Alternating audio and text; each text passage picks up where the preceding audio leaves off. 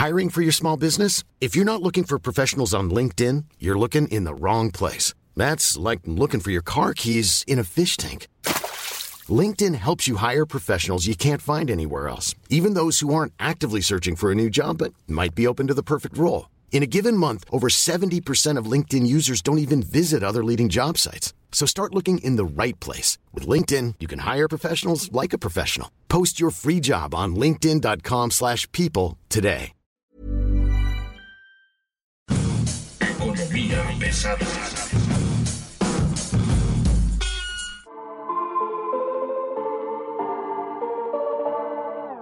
Bienvenidos todos ustedes a Economía Pesada. Mi nombre es Luis Carriles, arroba Luis Carrujos, y hoy tenemos la pregunta del día. Y no tiene nada que ver con, los, con las corcholatas chiquitas o grandes, ni nada de eso. Tiene que ver con algo que hemos estado pidiendo a gritos por mucho tiempo, ¿no? Y se llama, ya tenemos la categoría 1 en aviación. ¿Y ahora qué? ¿Ahora qué hacemos con eso? ¿Se come, se vive, se embarra, se pone en un pan? ¿Qué, qué se hace con eso? Y para quitarnos todas estas dudas, tenemos hoy a Rosario Aviles, una vieja conocida en este podcast. Como usted la conoce, como usted sabe, es una experta en temas de aviación, temas de aerolíneas, en temas de aeropuertos. Rosario, ¿cómo estás? Hola, muy bien, muy bien. Muchas gracias, Luis. Tenemos ya la categoría 1. Estuvimos peleando que arreglaran las cosas. Ya la tenemos. ¿Qué sigue? Mira, primero hay que partir de qué pasó en estos dos años, porque ese es parte del problema de lo que sigue, es que, eh, pues mira, la categoría 2 nos la eh, pusieron, nos la impusieron en mayo del 2021, que como tú sabes, pues veníamos saliendo de la pandemia. Eh, durante la pandemia, el transporte aéreo, no en México, a nivel mundial, se cayó de una manera estrepitosa. Yo creo que fue, ha sido la peor época de crisis de la aviación en el mundo. Entonces, pues eh, obviamente lo que seguía después de la pandemia era la recuperación de lo que se había perdido y un crecimiento adicional, pues que se esperaba porque había una tendencia hacia crecer, sobre todo porque venía lo que le llaman los viajes de la revancha. Como no pudimos viajar en dos años, entonces ahora vamos a viajar más, ¿no? Eh, y bueno, en, justo cuando nos imponen la categoría 2, la consecuencia de esto era no se pueden abrir nuevas rutas, no se pueden abrir más frecuencias, ni se pueden eh, cambiar las flotas para aumentar la capacidad de las empresas eh, de transportación aérea de México hacia Estados Unidos. Entonces, te estoy platicando que este es el mercado eh, binacional de transporte aéreo más grande del mundo, porque aquí se están transportando 35 millones de pasajeros. Entonces, lo que ocurrió fue que las empresas de Estados Unidos que pueden venir hacia México, cargar pasaje aquí, llevárselo para allá, traer pasaje de allá para acá. Eh, aprovecharon muy bien la recuperación después de la pandemia, pero las eh, aerolíneas mexicanas no podían hacer lo mismo. Entonces, eh, pues de tener más o menos un 65 que tenían las, las 60-65% del mercado que tenían las aerolíneas de Estados Unidos y nosotros 35-40%, hoy en día ellos tienen el 75% y las aerolíneas mexicanas un 25% de ese mercado de 35 millones de pasajeros que cada año pues cruzan. Al año, ¿no? Así es.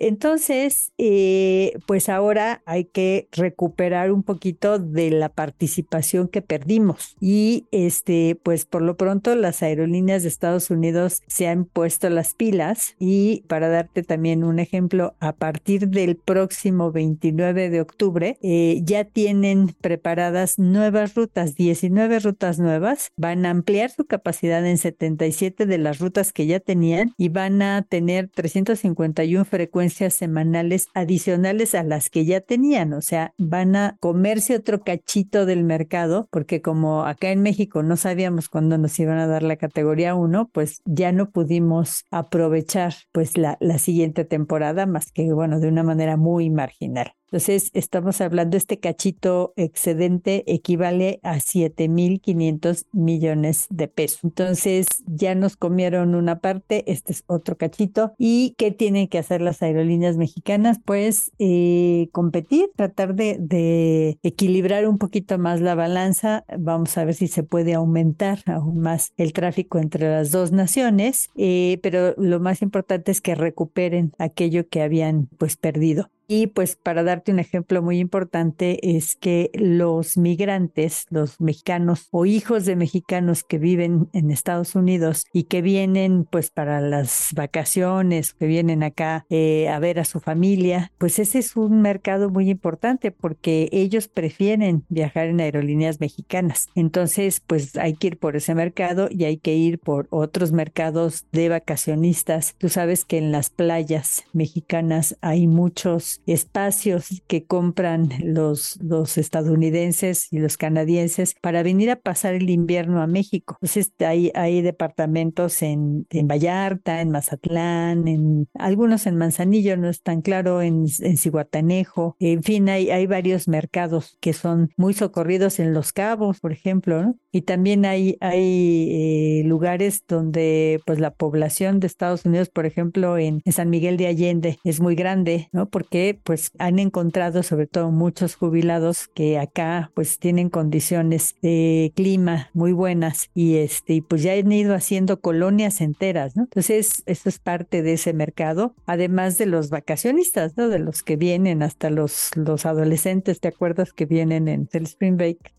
Entonces, bueno, pues ese es, hay que ir por ese mercado, pero pues no va a ser de la noche a la mañana, ¿no? No va a ser de que ya mañana mismo ya vamos a tener las nuevas rutas. Le va a tomar un tiempo a las aerolíneas mexicanas volver a recuperar esos mercados que pues de alguna manera estaban esperando, ¿no? La recuperación después de la pandemia y pues ahora ya los, los estadounidenses lo han eh, capturado gran parte de eso y ahora vamos a ver cómo nos los disputamos, ¿no? Con mejores tarifas, con mejor servicio eh, y también, bueno, hacer crecer otro poquito más esos este, viajes bilaterales, ¿no?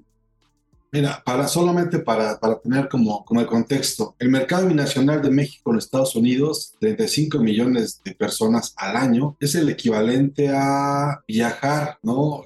Como mover completamente a todo el país a Perú, por ejemplo. Exacto, exacto. Solo, solo como para tener una idea. O es traerse a Chile junto con, no sé, probablemente Honduras, ¿no? Que son 10 millones Perú y Honduras juntos o para que tenga usted una, una idea, no sé, probablemente más concreta, es casi toda la población de Canadá o de Australia. O sea, ese es el tamaño del mercado México con Estados Unidos. Es enorme probablemente compita con toda la Unión Europea, ¿no? Digo, en términos de, de traslados, cantidad de gente y eso y demás, puede ser. Es que, es que es un mercado muy, muy importante. Y este, la verdad es que además, eh, recordemos que el mercado más grande del mundo es justamente el de Estados Unidos, ¿no? Es, es donde se mueve pues el 32% del tráfico global. El otro, el segundo es China, ¿no? China se mueve casi el 30%. Entonces, estás hablando de pues ese gran polo, ¿no? Que está eh, moviendo a la aviación en el mundo y que obviamente no solo solamente jala a los norteamericanos, a la gente que vive en Estados Unidos, sino que jala también mucho tráfico, tanto de Asia como de Europa, que primero llegan a Estados Unidos y luego pues quieren seguir su viaje hacia Centro y Sudamérica. Entonces ya vienen a México muchos y otros se van más allá, pero realmente eh, pues eso nos ha ayudado muchísimo a captar mucho turismo de otras este, latitudes. Entonces, pues creo que eso es algo que las aerolíneas mexicanas van a tener que pues ir por ello y algo que creo que es fundamental es que la Secretaría de Turismo como solía hacerlo en el pasado que apoye en sus embajadas en todos lados pues eh, más jalar más tráfico hacia acá, ¿no? Ahora, vamos, hay que prepararse para recuperar lo que se pueda. Ya no, no digo que mucho o poco, digo lo que haya, ¿no? Lo que hay. este, la cuestión es cuánto hay, cuánto tiempo va a tardar en hacerlo.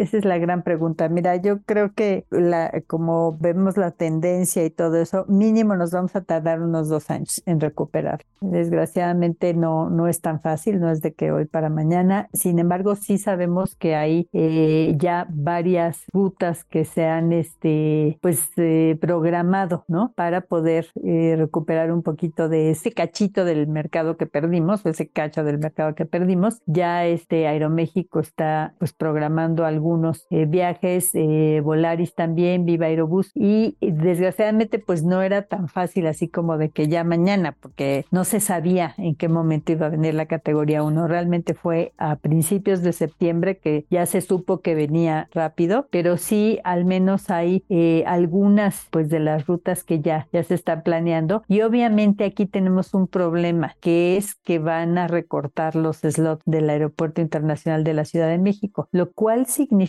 que pues los nuevos, las nuevas rutas hacia Estados Unidos pues a lo mejor aprovecharán de algún slot que se desplace del aeropuerto de la Ciudad de México hacia otros lugares, eh, vuelos que se hacían de la ICM hacia destinos nacionales y se aprovechen, ¿no? Para vuelos internacionales, pero lo que se espera es que más bien los vuelos que van a crecer hacia Estados Unidos van a estar en otros aeropuertos, ¿no? No necesariamente en el AIFA, en el AIFA, eh, pues como tú sabes, hay ahorita un vuelo a Houston de Aeroméxico que tiene un factor de ocupación todavía muy bajo eh, y hay vuelos eh, de Arayet hacia Dominicana que tampoco vienen muy llenos. En fin, sí sabemos, por ejemplo, que hay eh, la intención de Viva Aerobús de poner unos vuelos a La Habana con varias frecuencias para el mes de octubre y noviembre y se está viendo pues cuáles vuelos irían a Estados Unidos, pero sobre todo van a ir aquellos vuelos de otros aeropuertos, de Guadalajara, de Monterrey, etcétera.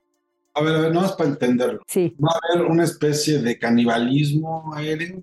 Pues más que de canibalismo, yo creo que lo que se va a buscar es, es este, equilibrar la balanza, ¿no? O sea, la verdad es que ha sido como muy, muy difícil en estos 28 meses, porque pues lo que veíamos era cómo se perdía y se perdía y se perdía y se perdía el mercado. Entonces, más bien ahorita van a intentar recuperar y sin duda pues va a haber una enorme competencia respecto a este, pues las tarifas, ¿no? Ahora, te cuento, por ejemplo, ya este Volaris está pensando, por ejemplo, vuelos de Guadalajara a Austin, ¿no? De el Bajío de León, ¿no? El aeropuerto del Bajío Atlanta, ¿no? También este otros del Bajío a otro a Palm Springs, a Portland, también de Cancún a McAllen. Te comento, son todos estos vuelos no de la Ciudad de México, ¿no? De Morelia, de Monterrey a Dallas, de San Luis Potosí, de Guadalajara a Houston, de Monterrey también eh, pues a, otros destinos como Harlingen, de Villahermosa, Houston, de Viva Aerobús, por ejemplo, hay de Guadalajara, San José de California, de Cancún a San Antonio, de Torreón a San Antonio también,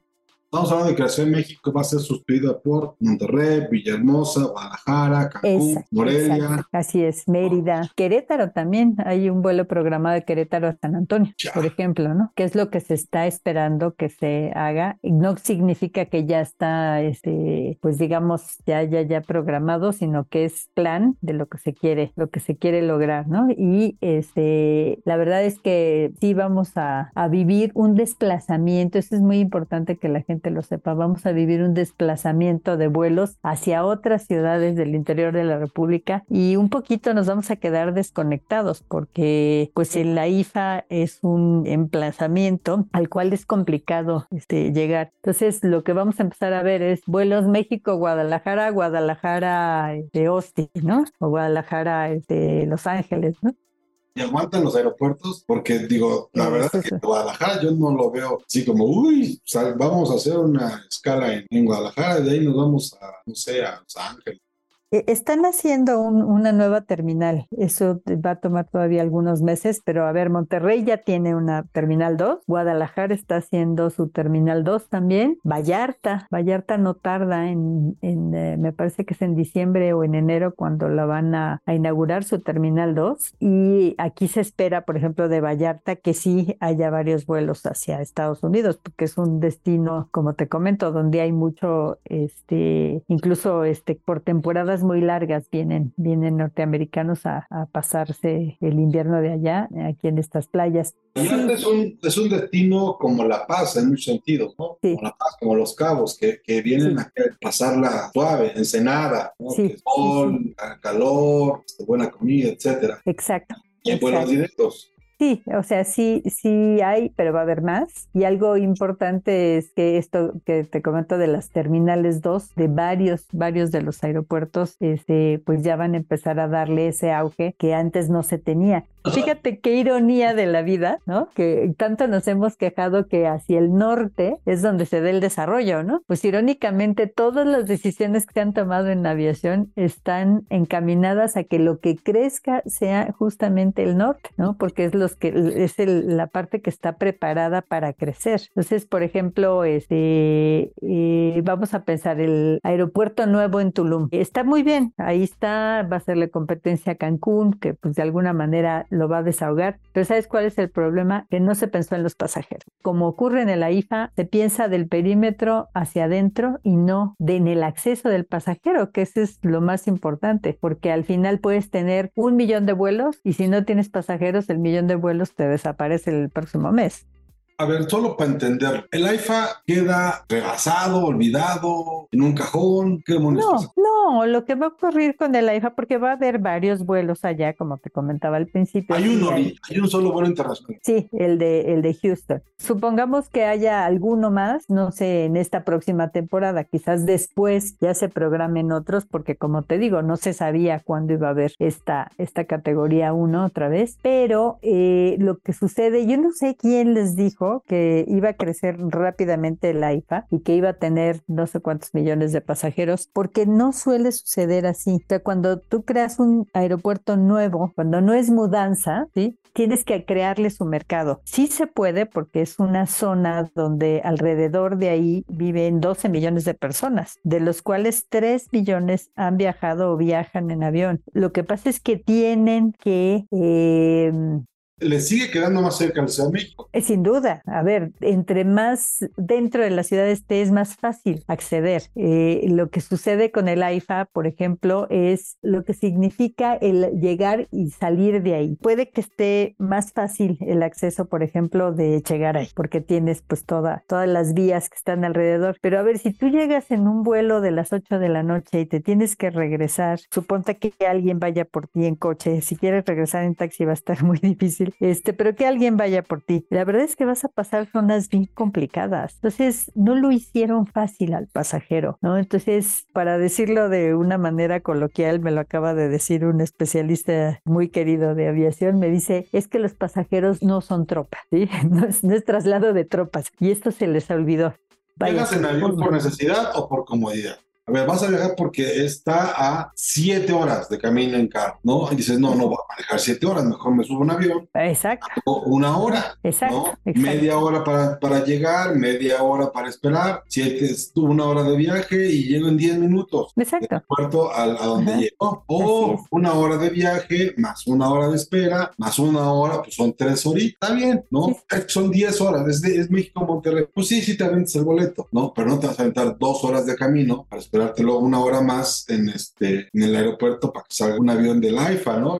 Exacto, o sea, no lo hicieron fácil. Yo creo que todavía están a tiempo de hacerlo fácil para el pasajero, ¿eh? hacerle de estos este, traslados con pequeños autobuses que te lleven a un lugar más céntrico, ¿no?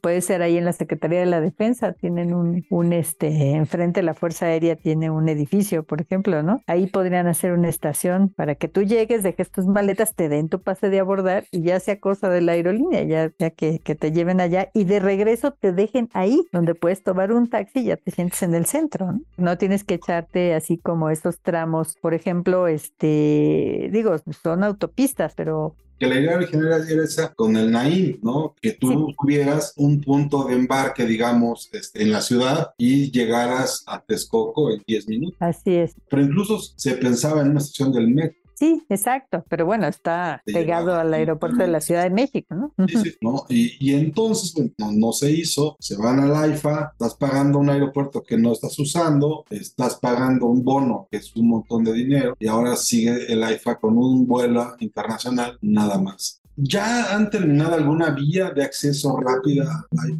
Fíjate que lo que se ha hecho no está mal, o sea, ampliaron mucho los carriles, hay vías nuevas, pero sí necesitamos un acceso que para el pasajero sea cómodo, porque si tú tienes que ir en tu coche, para empezar el estacionamiento pues te cuesta y bastante. Si tú quisieras ¿Ah, promover que la gente llevara su coche, pues le das el estacionamiento gratis, ¿no? En lugar de, de que le cobres, ¿no? Pues a veces te sale más caro el, el estacionamiento que el boleto, ¿no? Otra cosa que podrían hacer, sería muy bueno, es que tengas estos este, camioncitos, ¿no? De las aerolíneas que te lleven con todo y maleta y ya te den tu pase de abordar, o sea, te reciban en el, en el pequeño, en el shuttle que le dicen, este, te den tu pase de abordar y ya tú como pasajero estás tranquilo de que la aerolínea ya empezó tu viaje, ¿no? Ellos se harán cargo de que llegues y de que no te deje el avión, ¿sí? Porque eso es lo que le estrese, eso es lo que le estresa al pasajero. Imagínate que tú compraste un boleto y que no sabes sabes a qué horas vas a llegar y vas con el hígado hecho moño porque tal el embotellamiento en indios verdes. Entonces, este, pues, no vale la pena sí conviene que piensen en el pasajero, que piensen cómo piensa el pasajero y cómo hacerle rápido, accesible pues la llegada y lo más, este, pues digo, que no sea este súper barato, pero que sea una tarifa razonable.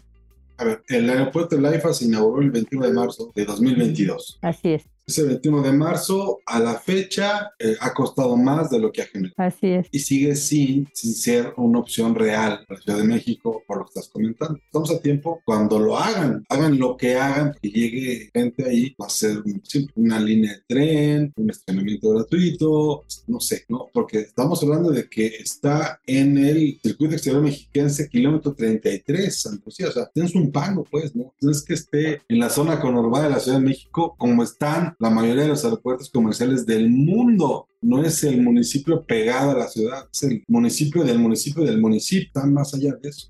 Ahora, tenemos la categoría 1. Eso modifica o permite que la gente pueda hacer este, un gran viaje, digamos, ¿no? Sí, vamos a tener más opciones pero en realidad en los hechos es todo lo que se pueda recuperar va a ser en dos años. Sí, y te digo, no va a ser de la Ciudad de México porque pues ya no hay slot, ¿no? O sea, es buena noticia, pero no es tan buena noticia. Exacto, digamos que qué bueno, porque además entre más tiempo pasaba, pues peor, ¿no? Este, pero pues sí, va a costar. Ahora sí que tiempo, dinero y esfuerzo y con el agravante de que pues tenemos menos slots en el aeropuerto de la Ciudad de México, es, para decirte lo rápido, es el corazón de la aviación mexicana. Entonces, este, pues es como si nos diera un infarto, ¿no? Nos dio un infarto y tenemos parte del corazón eh, atrofiado, ¿no? Exactamente, necesitas recuperar todo tu trabajo, todo lo que hayas hecho y el asunto es que no vemos cómo, ¿no? No hay una estrategia integral que diga, a ver, vamos, a, vamos rápido por lo que falta, vamos a poner la carretera rápida, la vía rápida a la IFA, vamos a, este, mejorar esto. No, no, no veo cómo. Creo que en los últimos dos años, a pesar de que se pudo haber este, mejorado el aeropuerto de Ciudad de México, no se le hizo nada porque toda la lana que le cae ahí para pagar un aeropuerto que no se hizo. Exacto, exacto. Por eso estamos hoy como estamos. O sea, por eso ese aeropuerto pues tiene todos estos problemas de, de goteras y de filtraciones y de hundimientos. O sea, porque no hay dinero para darle mantenimiento. No, bueno, pues no, no podemos. Híjole, no sé, es dame una buena noticia que me ponga triste. Sí, claro. Digo, es mucho mejor que no tenerla, ¿no? Porque además, bueno, cuando ya, menos... ya, entrando en esa lógica, es mejor esta buena noticia que, que exacto, Pero exacto. al final del día, me parece, y lo digo con la ignorancia en la mano, es realmente la categoría 1 nos va a servir para el gobierno que sigue. Exacto, exacto, esa es la verdad. Va a ser, este, pues ojalá que sepamos aprovechar, porque como te digo, o sea, con estas decisiones de que a fuerzas el IFA tiene que funcionar, pues ha sido muy estresante para todos. Estas decisiones de que el IFA tiene que funcionar a fuerzas, lo que estás provocando es desperdiciar la, la, la oportunidad de tener la categoría 1. O sea, tiene la categoría 1 y la van a aprovechar todos los demás aeropuertos menos nosotros. Una cosa más, para terminar, y es un asunto que platicaba yo con unos pilotos, viejos pilotos, estos viejos pilotos decían que si no era un tema, porque son conspiranoicos, ¿no? que si no había una gran conspiración detrás de la decisión de la categoría 1, que justamente pensando Estados Unidos en mejorar su aviación, le quitaba la categoría 1 a México, se la daba exclusivamente a sus, a sus aerolíneas, este, ellos crecían y las mexicanas no, y el gobierno mexicano se convertía en cómplice de la muerte de las aerolíneas mexicanas, ¿no? La muerte lenta, ¿no? Porque ellos decían que haber quitado la categoría 1 había matado literalmente a 15 aéreas mexicanas.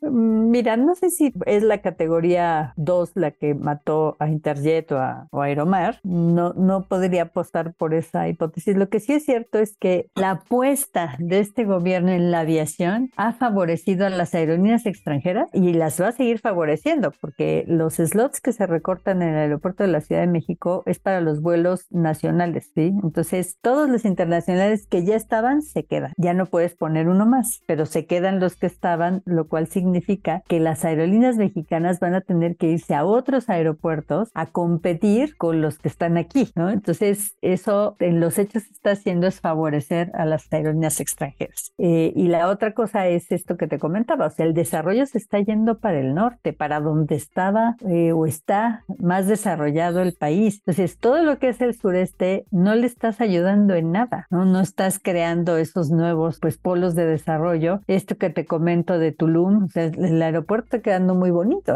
El, asunto es cómo llegas al aeropuerto tú como pasajero. Bonito pero inútil. Exacto, hay una autopista que te lleva hasta el pueblo de Tulum, nada más atraviesa el pueblo de Tulum para llegar al aeropuerto. O sea, ahí te das cuenta que nunca han vendido un boleto, ¿no? ese es el tema, nunca han atraído un pasajero. Pues yo dejaría aquí esta conversación, vamos a seguir hablando, esto va a dar para mucho. Esto se está poniendo cada vez más interesante porque es una industria, insisto, 35 millones de personas entre México y Estados Unidos es el equivalente a mover un par de países medianos en un año. Perú, Chile, Ecuador, no solo por tener una, un, referente, casi todo Canadá, Polonia completa, la mitad de España o la mitad de Francia. Así es. Sería eso lo que estarías moviendo en vuelos México-Estados Unidos. Rosario, muchas gracias. ¿Dónde te podemos encontrar? Pues mira, estoy en eh, a21.com.mx, es un sitio de aviación, aviación 21, pero es www.a21.com.mx y también en Rosario Avilés en Facebook, en LinkedIn y bueno, ya casi no se usa la X del Twitter, pero es arroba Charo Avilés. Pues muchas gracias, querida Charo, estamos por acá. Gracias a ti y saludos a todos los que nos escuchan. Pues muchas gracias, señoras y señores. Esto es Economía Pesada explicando el marxismo de cuatro. Muchas gracias. Hasta luego.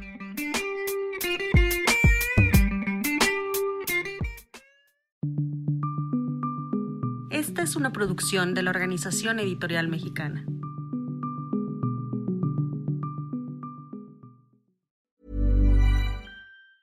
¿Planning for your next trip? Elevate your travel style with Quince. Quince has all the jet setting essentials you'll want for your next getaway, like European linen, premium luggage options, buttery soft Italian leather bags, and so much more. And is all priced at 50 to 80% less than similar brands.